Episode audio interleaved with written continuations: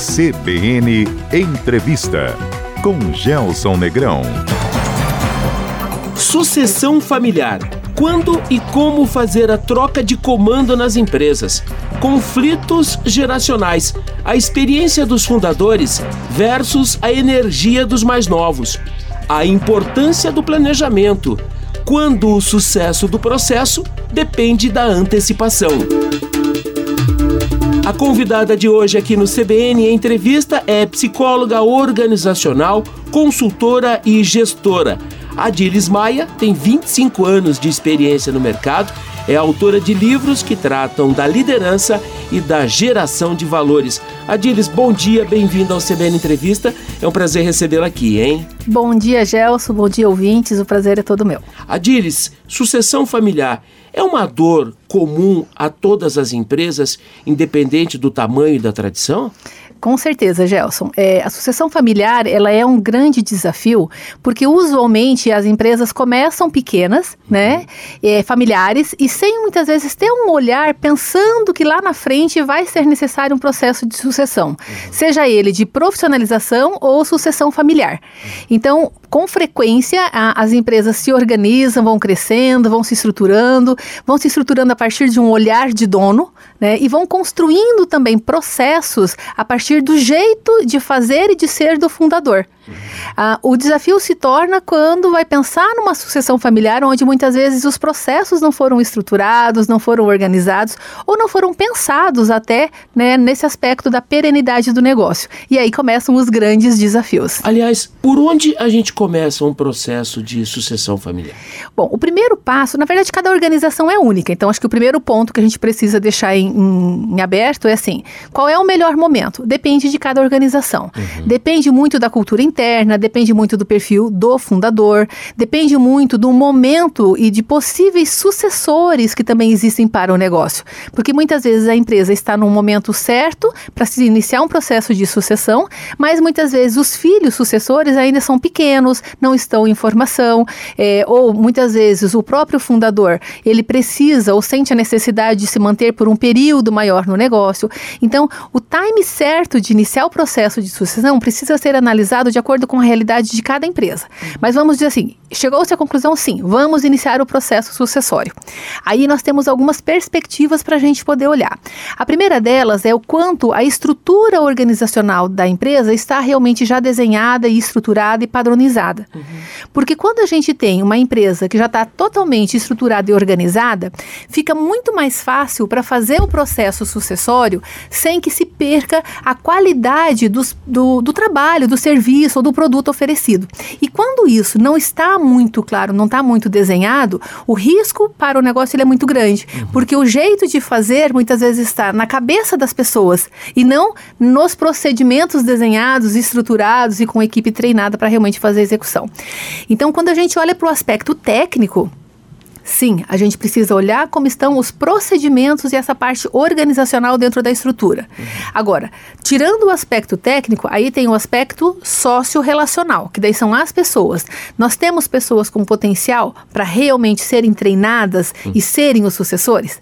E aí começam os grandes desafios, né? Porque muitas vezes é, o perfil do negócio ele demanda um perfil também comportamental, uhum. seja mais arrojado, ou às vezes mais pacífico, ou às vezes com né, algumas características ou com competências técnicas desenvolvidas. E quando isso não é pensado é, já a um curto, médio e longo prazo, uhum. nem sempre isso está pronto dentro da estrutura. A né, jornada da sucessão familiar inclui preparar o sucessor também? Com certeza. Na verdade, é, inclui, eu diria que as duas partes. Tanto o fundador, para hum. conseguir soltar né, a operação e gradualmente ir confiando e deixando que quem está entrando na operação se experimente, claro, dentro de um certo né, supervisionamento, uhum. certo um grau de risco ali é, medido, mas é um desafio para quem está, que é o fundador que vai deixar de atuar, mas sim, a maior necessidade é como que eu treino esse sucessor. Como que eu eu preparo realmente essa pessoa que está entrando no negócio e eu falo assim que muitas vezes ele não viu como os tijolinhos foram colocados, uhum. ele não viu como aquela estrutura foi construída. Então, quando ele pega uma estrutura pronta, nem sempre fica muito claro quais são os pré-requisitos essenciais os quais não podem ser mudados. Correto. Por que, que a gente percebe que grande parte das empresas, quando entram num plano de sucessão familiar, elas tendem a quebrar, tendem a falir? Uhum. Porque muitas vezes quem entra não fica atento ao DNA, que eu gosto de dizer, o DNA que não pode ser alterado. Correto. Que é aquela personalização do negócio, do produto, do serviço, do a essência do negócio. Correto. E quando o sucessor chega e por uma questão de querer inovar, ele mexe naquilo que é a essência do negócio, a tendência é que o negócio acabe realmente não dando certo. Essa né? é uma Se equação perdendo. complexa, né? Você manter a essência, o DNA do negócio e também não tolir a impressão digital que uhum. o novo gestor quer colocar, né? É, é inovar onde é possível inovar, Gelson. Ah. Acho que esse é o grande desafio. E eu sempre digo, se fosse simples, todo mundo fazia, né? Então, é claro que tem um nível de complexidade, mas é, eu acho que um ponto muito importante, é, e eu gosto de trabalhar isso quando a gente inicia um trabalho no, nos clientes, é assim, tem que honrar a história que foi construída até aqui. Ah. Quando a gente pensa em sucessão, não é só assim, ah, então tá, então ótimo, muito obrigado, descarta tudo, até que foi assim, da agora para frente vai ser tudo diferente. Não, é, a gente precisa ter o cuidado de mapear o que é essencial, mapear o que nos trouxe até aqui, o que garantiu o sucesso do negócio até aqui, e ao mesmo tempo mapear quais são os pontos que, se não forem inovados, uhum. também colocam o negócio em risco em relação à perenidade. Então, é clareza em relação ao que eu não posso mudar de jeito nenhum. Sim. E é clareza em relação ao que eu devo mudar, porque se eu não mudar, se eu não me adaptar, se eu não inovar, eu começo a perder mercado para concorrência, eu começo a perder mercado porque o cliente mudou o perfil de consumo. Uhum. Então, são pontos que precisa estar muito claro na cabeça de quem vai fazer a estruturação da estratégia de sucessão, a estratégia da gestão do negócio, sempre pensando não só a curto prazo, porque ah, eu falo que o financeiro ele, ele traz um senso de urgência muito grande a curto Sem prazo. Dúvida. Mas a estratégia, ela tem que atender a esse curto prazo, ela tem que atender ao médio prazo e ao longo prazo para que haja realmente a perenidade do negócio. Planejamento é palavra-chave.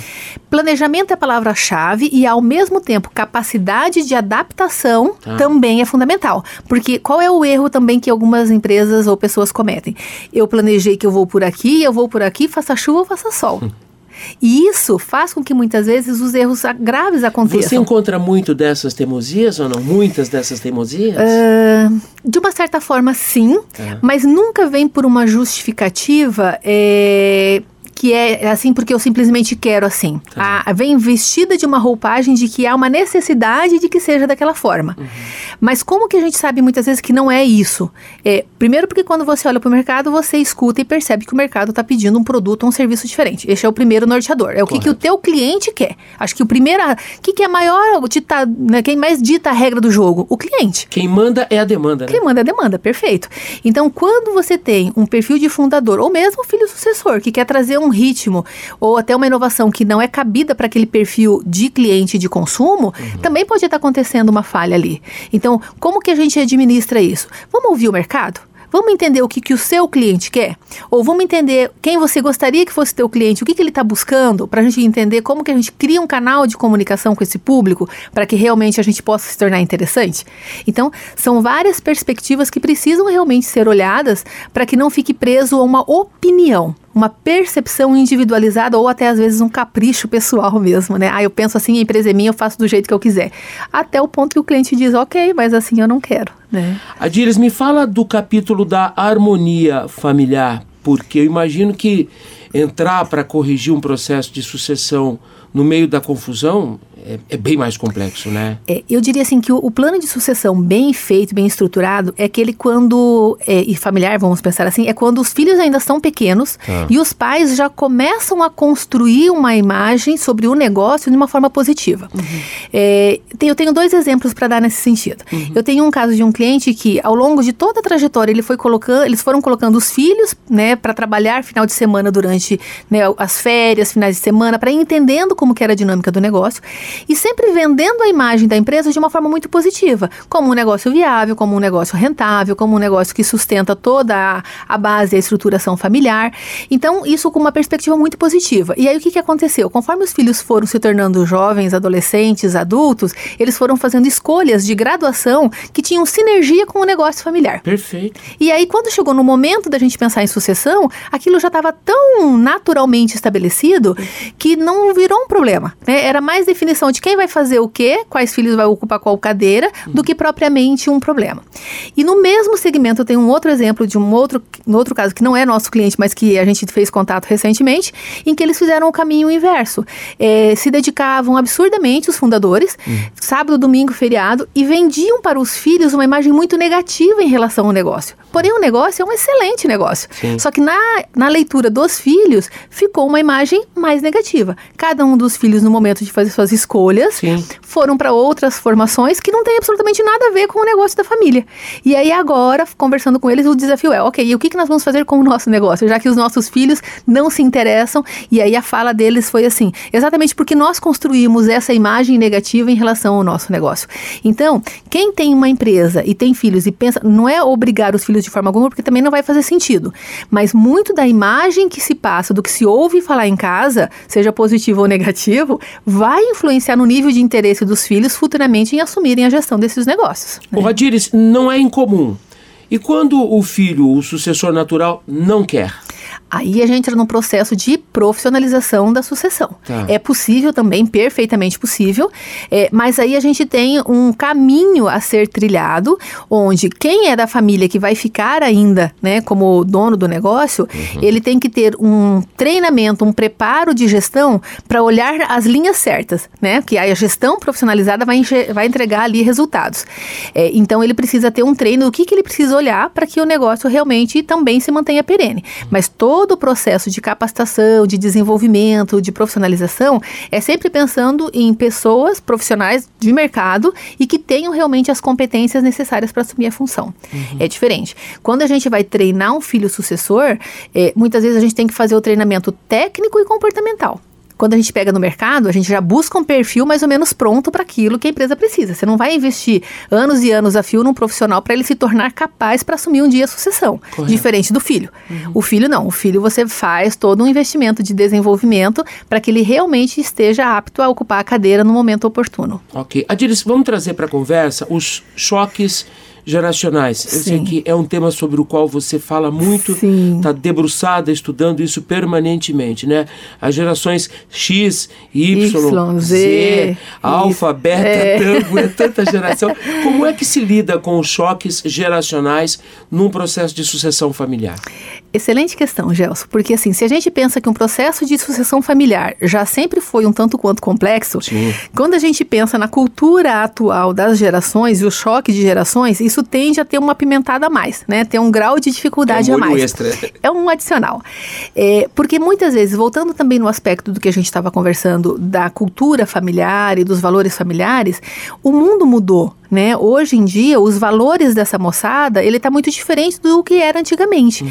Então, se não houver nenhuma fala, nenhuma tratativa familiar para que haja um alinhamento de necessidades versus expectativas com o negócio, a tendência é cada geração e daqui para frente cada vez mais, cada uma olhar para sua própria necessidade. Até porque, como eu estava falando no exemplo anterior, eles não ajudaram a construir o tijolinhos. Sim. Eles só receberam e, e descobriram como é que é a casa pronta, como que é o resultado. Eles já entram para usufruir usufruir do resultado uhum. de um trabalho de um fundador, fundadora que gerou muito sucesso e que está aí no mercado já há X tempo, né, fazendo a coisa acontecer. Uhum. Então, quando a gente tem um filho que não participou da história na execução e não participou da história na construção dessa história no âmbito familiar, a tendência muitas vezes é ela não tem conexão nenhuma. Ele só tem conexão com o Pix que alguém vai fazer para ele. Ponto. E aí isso realmente gera muitas vezes um desgaste muito grande. E por isso, cada vez mais a gente percebe que algumas empresas precisam partir para a sucessão profissionalizada e não mais a sucessão familiar. Uhum. Porque deixa de ter essa conexão, ter eh, o sentido do negócio no DNA, no jeito de olhar e de fazer dos filhos que estão muitas vezes desconectados, né? Porque ao longo do caminho nunca foram na empresa, nunca se preocuparam, não entenderam sobre o negócio. Uhum. Os pais muitas vezes deixaram de uma forma muito solta. E aí, quando chega lá na frente, quando você quer resgatar, puxar para dentro, muitas vezes já não encaixa mais. Deixa eu voltar algumas casas na nossa conversa. Você Sim. disse ali no começo do papo que é vital, imprescindível preservar o DNA, a essência uhum. do negócio. E quando é, a contribuição de uma geração diferente faz bem para o negócio. Uh, dá para flexibilizar, a gente pode de alguma forma ser contribuição a esse DNA, a essa essência da empresa? Sempre pode ter contribuição, Gelson, ah. com quanto que haja um espaço de fala e de escuta, uhum. é, sem a perspectiva de egos. Tá. Né? É, quando você traz um filho, quando você traz alguém, ou até mesmo, vamos colocar o exemplo de uma consultoria que você traz para dentro da empresa, uhum. você traz para ouvir numa perspectiva diferente daquela que você está tá acostumado a ver. Tá. E se a pessoa tem a disponibilidade para ouvir, o que, que vai acontecer? Vai somar, vai trazer novas possibilidades, novas perspectivas. Agora, se tiver uma, um posicionamento de disputa de quem está certo, de quem está errado, aí não vai, vai ser do nada para lugar algum, porque não vai chegar em nenhum tipo de resultado. As gerações novas, elas têm muito a contribuir, tá. mas com quanto que elas acionadas dentro de uma forma de comunicação que também faça sentido para elas. Tá. O que, que mudou, talvez, da sua geração e da minha geração? É que mesmo sem a gente ter muita afinidade, se papai e mamãe dissesse faça, simplesmente a gente ia lá e fazia. Uhum. Hoje, a geração que está entrando para o mercado de trabalho, ela já não se sente nessa responsabilidade. Uhum. Ela se sente na responsabilidade de olhar se aquilo faz sentido também para ela. Tá. Isso sim é fruto muito da educação, porém traz também uma leitura de um mundo que daqui para frente vai ser cada vez mais nesse formato uhum. e que as empresas que tiverem a possibilidade de se antenar, de se contextualizar com essa moçada que está vindo aí, é o, é o jovem de hoje, é o futuro de amanhã e é o que tem daqui para frente. Então, não, não podemos dizer ou colocar de uma forma negativa. Tá. Não, é diferente. E é isso que é o mais complicado para quem tem já geração mais antiga, geração X, né? Que daí já tem uma leitura um pouco mais engessada das coisas não aceita muitas vezes a forma como esse jovem quer fazer. Uhum. E aí se fecha o canal de comunicação. Fechou o canal de comunicação, perde a beleza e a riqueza também da inovação e desse olhar do jovem que está entrando no mercado de trabalho. A psicóloga organizacional, consultora e gestora Adilis Maia é a nossa convidada de hoje. O fio da meada é a sucessão familiar, mas você já percebeu que tem muito mais coisa aqui.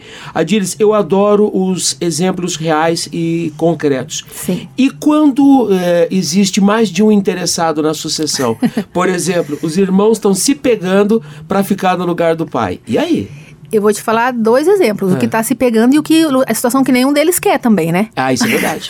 tem isso também, né? Tem, tem as duas possibilidades, é. Gelson. E eu prefiro quando tem gente se pegando para querer do que quando ninguém quer, né? Porque daí pelo menos a gente trabalha uma análise em cima de competências uhum. e tem gente interessado em assumir, né?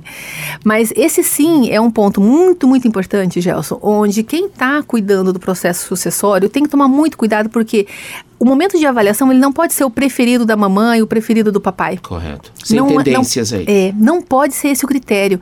O critério, e aí a minha sugestão é sempre profissionalizar, terceirizar, né, uma, assessor, alguém para assessorar nesse momento de escolha, até para não gerar um mal-estar dentro da família. Sim. Ah, meu pai preferiu fulano, me, me, preferiu, não preferiu. Então é um momento muito, muito delicado, porque por mais que existam vínculos familiares, nem sempre a pessoa que os pais têm mais afinidade é a pessoa que tem mais competência já desenvolvida para assumir aquela função, ou até perfil.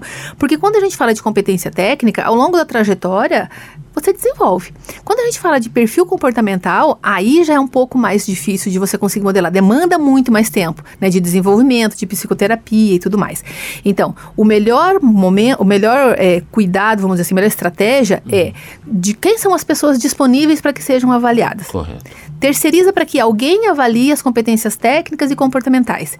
E, a partir do que for identificado, constrói um processo de mentoria, um processo de desenvolvimento, mentoria com quem? Muitas vezes com o próprio fundador, com a própria fundadora, uhum. também com outros profissionais que vão trabalhar tecnicamente ou comportamentalmente as competências que este filho sucessor precisa desenvolver. E sempre, em especial, Gelson, eu falo assim, calçando a sandália da humildade. Por quê? Não é porque está tudo pronto, ou não é porque às vezes a empresa tem um patrimônio gigantesco que o filho que vai chegar ali tem todas as competências já preparadas para estar naquela cadeira. Não é. Então, esse é um grande desafio. Então, quando tem muita gente, maravilha, é ruim, mas é bom porque você tem né, material para trabalhar. Agora, quando tem os filhos e ninguém quer, Aí é um grande desafio, porque muitas vezes é lidar com a frustração dos pais, com o conflito familiar que isso gera. Olha, mas aqui é o nosso ganha-pão, a gente sustentou nossa família a vida inteira com este negócio, e daí agora que vai chegar a hora de nós mais idosos podemos ter uma aposentadoria tranquila, garantir que a gente vai manter um padrão de vida, agora ninguém mais quer. Aí vira um outro tipo de conflito que muitas vezes é mais difícil para a gente conseguir administrar. Claro, sempre tem o caminho da profissionalização na sucessão, mas o desgaste familiar muitas vezes acontece, nos Nossa, dois casos. Adílio, rola até um divã, né? Ou vários ah, deles, né? rola com certeza, e é sempre bem-vindo, um divã ajuda bastante. Adílio, para a gente fechar essa primeira parte da nossa conversa, de que horizonte de tempo nós estamos falando? Dada a complexidade e, e que, obviamente, será determinada por aquilo que você encontrar lá no uhum. território, mas de quanto tempo de trabalho a gente está falando? É, Gelson, o primeiro ponto que eu levaria em consideração é o nível de complexidade do negócio. Tá. Porque assim, ó, existem negócios que eles funcionam de uma forma muito, muito prática, muito simples. Vamos pensar assim, a gente pensar num restaurante, uma lanchonete, por tá. exemplo, onde você tem já um cardápio definido e tal, e aquilo e acabou. Então, não tem, ele não tem um alto nível de complexidade de profissionais formados numa formação específica, etc. E tal. Agora, quando você já vai, por exemplo, para uma indústria Sim. específica, automobilística, de alimentícia ou do que for, mas que ele já exige uma formação específica, aí você percebe que a linha de tempo já começa a ficar maior. Uhum. Então, o que determina o tempo? Primeiro, complexidade do negócio. Segundo, segundo aspecto que eu sempre levo em consideração, quanto tempo este fundador ainda deseja deseja permanecer no negócio. Opa! Por quê? Porque muitas vezes, se ele fala assim, não, eu quero me programar para dentro dos cinco anos eu sair do negócio, é um tempo legal. Correto. É, onde você consegue fazer uma organização muito bacana. Três anos, também legal. Mas já teve situação de fazermos o processo de sucessão familiar em aproximadamente um ano e meio, dois anos, uhum. por uma questão de fatalidade. A empresa uhum. nos contratou para realizar o processo de sucessão familiar uhum. e no interim desse caminho, um, um dos fundadores é, teve uma, um problema de saúde muito grave e veio a falecer depois de diagnosticado num período ali de cinco, seis meses. Uhum. E quem estava sendo preparado para assumir esse plano de sucessão, a cadeira de sucessora, não estava ainda totalmente preparado. Então foi feito um trabalho muito intenso num curto período de tempo que deu certo, mas deu certo segundo a perspectiva do cliente, porque eles já estavam se preparando para esse processo sucessório. Você fica por perto depois do processo consumado? Acompanho. Tem um, um pós aí? Tem. Tem. Tem toda uma assessoria, né? A gente fala que é consultoria barra assessoria, porque uhum. não é só chegar lá e dizer para o cliente o que ele tem que fazer, é o como tem que ser feito e fazer o, o acompanhamento disso no dia a dia, porque o grande desafio é o como. O que tem que ser feito, de modo geral, todo mundo já sabe, Sim. né? Mas o como fazer é que é o grande desafio. Então, para quem está saindo, é, fazer a passagem de conhecimento com a tranquilidade de que aquilo vai ser cumprido e respeitado, e ao mesmo tempo quem está recebendo o bastão, ter a segurança de que vai ter as informações necessárias de como tem que se posicionar, como tem que decidir, sem quebrar o negócio do pai, né? Porque imagina o desconforto e o Sem quanto que isso gera de transtorno no ambiente familiar. De volta com o CBN Entrevista no programa de hoje, a psicóloga organizacional, consultora e gestora Adilis Maia. A gente começou o programa falando sobre sucessão familiar e agora nesse segundo bloco tem muito também sobre gestão. Gestão humanizada, o olhar 360 sobre os negócios que mudaram, aliás, não param de mudar em função da grave crise sanitária que nós tivemos, a pandemia, e também por conta das exigências dos novos tempos. Adilis, para a gente amarrar a primeira parte do programa, o que é que eu faço com o fundador, aquele que está saindo de cena? Sim. É, nem sempre ele se retira de forma tão tranquila assim, né? É, eu sempre recomendo, é, Gels, que seja feito de uma forma gradual e que tá. seja saudável para o negócio. Uhum. É, e sempre de uma forma respeitosa também, Sem tá? Eu sempre falo essa questão do honrar, é, até porque biblicamente, inclusive, fala-se sobre isso, né? A importância Sim. de honrar pai e mãe.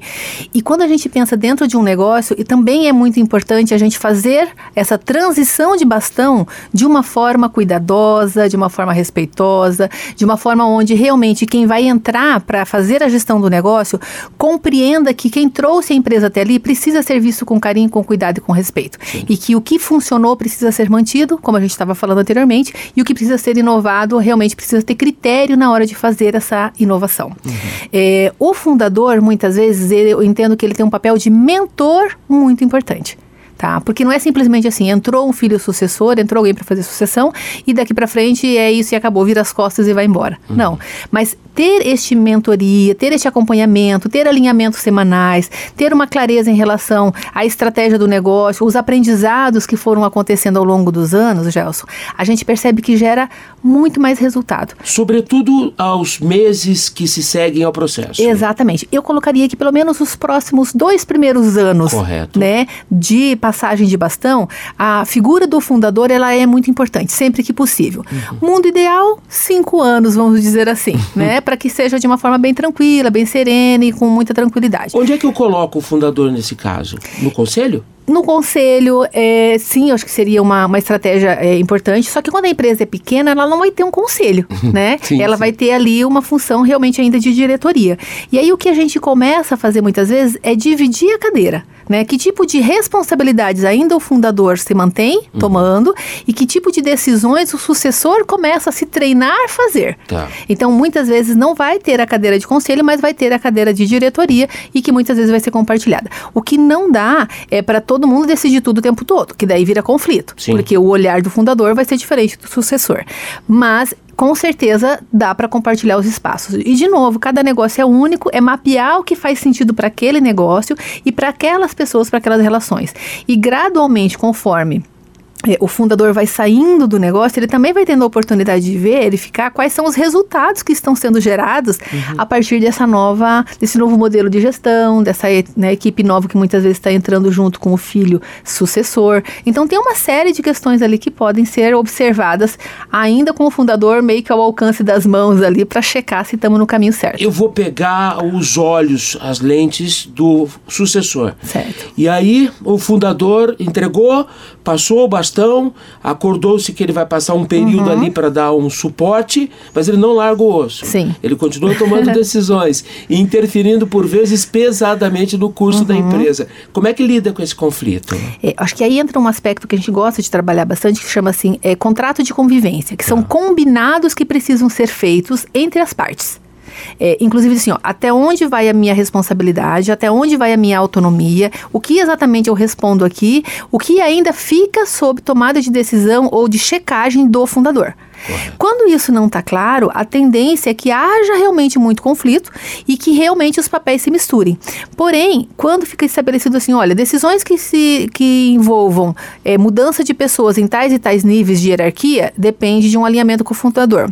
É, tomadas de decisão de investimento que ultrapasse o valor X milhões ou né, valor de investimento também dependem ainda de uma validação junto ao fundador. Uhum. Então, você pode mapear, seja numericamente, seja em ações, o que está dentro do escopo do sucessor e o que, que depende ainda da presença ou de uma validação junto ao fundador.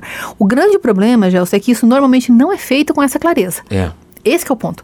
Não é a convivência em comum, é a falta de clareza de como vai se dar as atribuições e responsabilidades nessa convivência. E aí a gente coloca preto no branco, faz um documento? Sim, descreve. É. Porque na realidade não é nem no sentido de ter uma conotação é, documental no sentido frio da coisa. Sim. É mais no sentido de clareza da comunicação. Perfeito. Então quando você coloca esse combinado, né, entre as partes, esse contrato de convivência que a gente fala, de uma forma clara e descrita, é, qualquer situação de dúvida recorre-se a este este combinado inicial.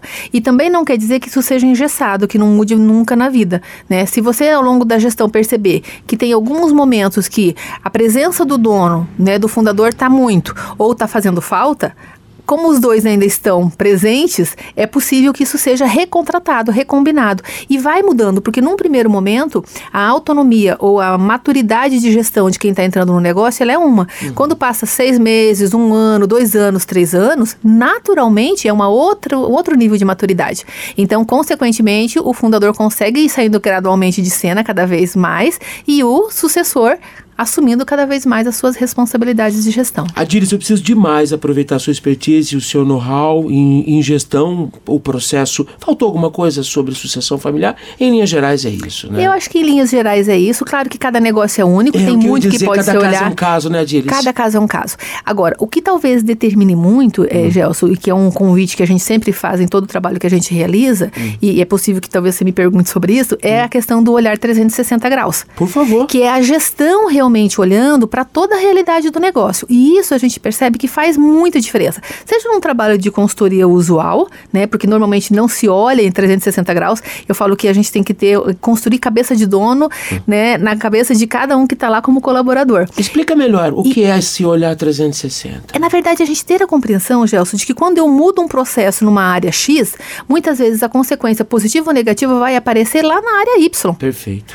E que muitas vezes o problema que está aparecendo na área Y não é causa raiz lá da área Y, é lá da área B, uhum. que tomou uma decisão muitas vezes e não comunicou ninguém, ou que não fez as análises suficientes. Então são N possibilidades, tanto de acertos quanto de erros, que muitas vezes são é, nomeados por um determinado profissional, uma área específica, e não vem dali a causa raiz, né, tanto do sucesso quanto do problema ocorrido. Então, quando a gente fala de sucessão familiar, mais do que nunca a gente precisa construir esse olhar 360 graus, porque foi a metodologia criada ao longo dos anos, a partir do olhar de quem fez o negócio acontecer. Então, o que, que realmente importa? O que, que precisa ser olhado? E que, quando não olhado, vai dar errado. Uhum. E quando a gente está treinando o filho sucessor, ele também precisa ter o olhar 360 graus, mas também já contextualizando para a realidade de mercado de agora né? Que muitas vezes vai ser diferente da realidade do que foi feito lá 5, 10, 15, 20, 30 anos Ou atrás. seja, o, esse olhar 360 sobre o negócio vem mesmo até do processo de sucessão. Para tudo. Tá. Para tudo. Todo negócio que você tem uma gestão que olha para o 360 graus, ele tem menor probabilidade de errar. Correto. Porque ele realmente vai olhar o contingente do todo, ou o que impacta positivo ou negativamente. Uhum. Agora, quando a pessoa tem um movimento, uma tendência em olhar, vamos pensar assim, ah, o dono do negócio negócio ele tem, ele é muito bom em finanças, por exemplo, uhum. mas ele não entende nada de processo produtivo muitas vezes a tomada de decisão dele vai estar tá, é, é, vinculada por um viés mesmo de olhar financeiro uhum. e não pelo olhar do aspecto do processo produtivo. E o contrário também é verdadeiro. Se tem uma pessoa que é o dono de negócio que ele é muito bom na massa, muito operacional, às vezes ele tem mais dificuldade para ter um olhar mais comercial, um olhar mais estratégico. Por quê? Porque ele fica muito atento ao processo produtivo que ele tem ali de execução. Então, o 360 graus ele vem para quebrar exatamente isso. É pegar o melhor de cada um dos profissionais, o melhor de cada uma das áreas, colocar isso tudo realmente em análise na mesa e falar, pô, então disso tudo que nós temos aqui, qual é a melhor estratégia? Qual é o melhor caminho que nós temos a seguir? O que deve ser feito e o que deve ser evitado? Realmente pensando no todo como um negócio. Isso tem relação com gestão humanizada? Sim e não. Algumas empresas podem ter um olhar 360 graus puramente técnico, e daí é cortem as cabeças e acabou, o que a gente não recomenda. Sem dúvida. Ou um olhar humanizado, e o que muda com o olhar humanizado? É porque a gente inclui junto a gestão participativa, que a gente fala que é com as pessoas e a partir das pessoas. Tá. E um negócio, para ser perene, ele obrigatoriamente precisa de pessoas, ele precisa do engajamento das pessoas. E existe muito conhecimento, né, Gelson, nas pessoas que estão ali no dia a dia, que estão realizando, que estão executando realmente as atividades.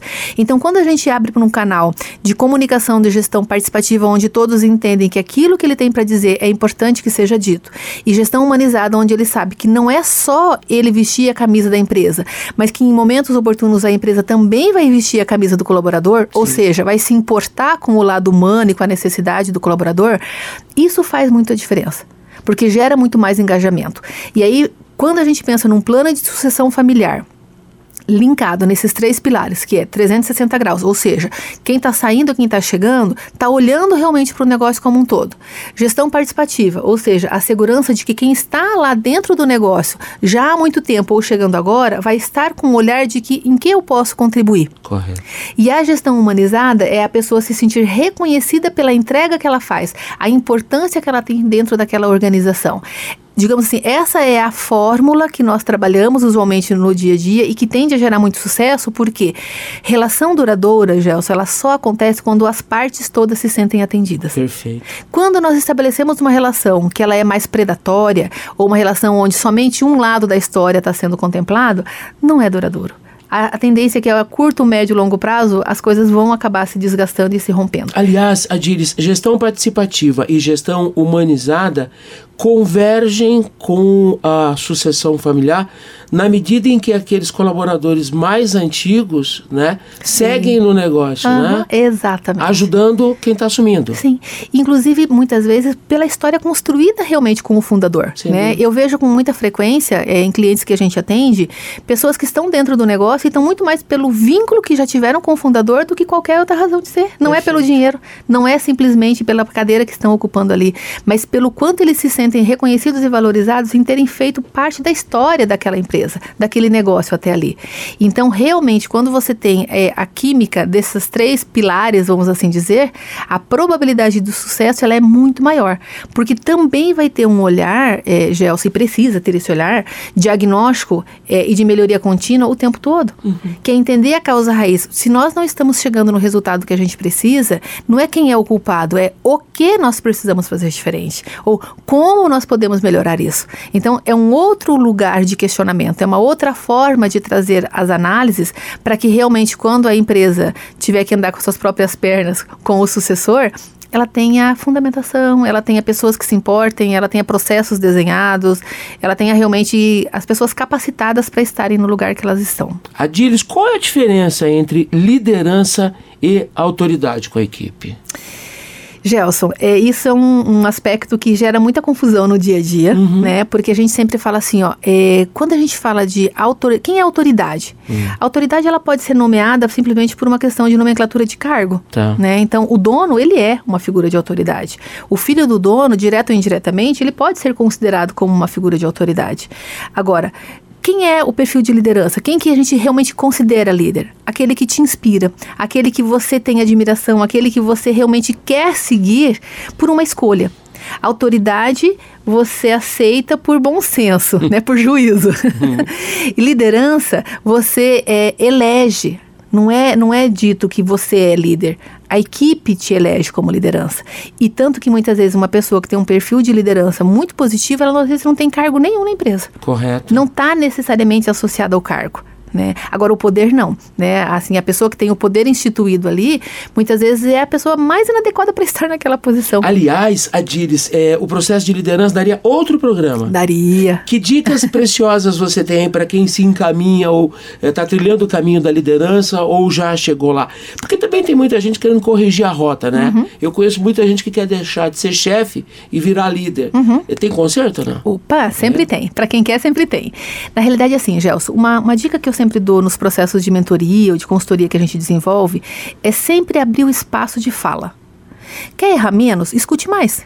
Boa. É, o, o grande desafio é que quem está na cadeira, muitas vezes, de comando, tem o, a falsa ideia equivocada de que ele tem que ter todas as respostas. Uhum. E esse é o grande problema. Não é. Você tem que saber fazer as perguntas certas, ou você tem que saber, conhecer quem sabe Sim. a resposta certa, ou ter a tranquilidade e a maturidade de condução para aproveitar o que tem de melhor da tua equipe ou das pessoas que você conhece para entregarem aquilo que o teu CNPJ precisa. E isso é muito diferente de você ser o dono da verdade, você ter todas as respostas. E aí a gente calça de novo aquela sandália, né? Exatamente, da humildade. Porque quem quer ter todas as respostas, Gelson, naturalmente tende a ser visto como arrogante, Sim. prepotente, né, que não se importa com o outro. E quem quer trabalhar para uma pessoa que eles percebem que não está conectado, que não está nem aí para a necessidade. Uhum. Então, de modo geral, quando você quer desenvolver liderança, o primeiro passo é aprenda a ouvir. Aprenda a se posicionar, mas aprenda também a ouvir o que importa para o outro. E eu sempre falo uma coisa que faz muita diferença, Gelson. Ouvir não quer dizer concordar. Sim. E eu percebo que muitas vezes as pessoas têm dificuldade para ouvir que falam assim: não, mas eu vou perguntar o que, que ele pensa e depois o que, que eu vou fazer? Mas eu não vou fazer o que a pessoa quer. Meu bem, mas quem disse que você ouvir quer dizer que você tem que fazer? Ouvir quer dizer que você vai conhecer sobre como a tua equipe pensa. Ouvir quer dizer que você vai abrir o leque de possibilidades. E se as opções que virem forem coerentes e possíveis, maravilha, né? Implemente. Mas se não for, esclareça para as pessoas o porquê não. E aí eu escuto assim, mas eu vou ter que dar satisfação? Não, uhum. não é dar satisfação. Isso se chama comunicação. Correto. Porque quando você esclarece do porquê aquilo não é viável, aquilo não é possível, você está tratando com respeito à ideia do outro, o tempo que o outro dedicou para também contribuir com você você. Então não é essa satisfação. Pelo contrário, é uma tratativa de cuidado e de respeito. E aí o que, que você começa a construir com as pessoas quando você esclarece sobre o porquê sim e o porquê não de aceitar determinada sugestão? Uhum. Além de você conhecer mais sobre como a pessoa, como que a pessoa pensa, você começa a transmitir conhecimento de uma forma natural, gradual e no cotidiano. Porque quando você esclarece do porquê sim, do porquê não, uhum. você também está trazendo um pouco do racional de como que você, enquanto líder ou enquanto gestor, que critérios que você utiliza para tomada de decisão. Perfeito. E o que, que acontece com muita frequência, Gelson? O fundador sai da cadeira de gestão e quem entra para fazer a sucessão está perdidinho, não tem a menor ideia. Por quê? Porque ao longo do caminho, o fundador não foi contando o que e os porquês de determinadas tomadas de decisões. Uhum. Então, quem está chegando não vai ser a mesma pessoa e nem tem que ser. Só que muitas vezes, por essa falha de comunicação, a pessoa literalmente não tem ideia de por que caminho que ela trilha.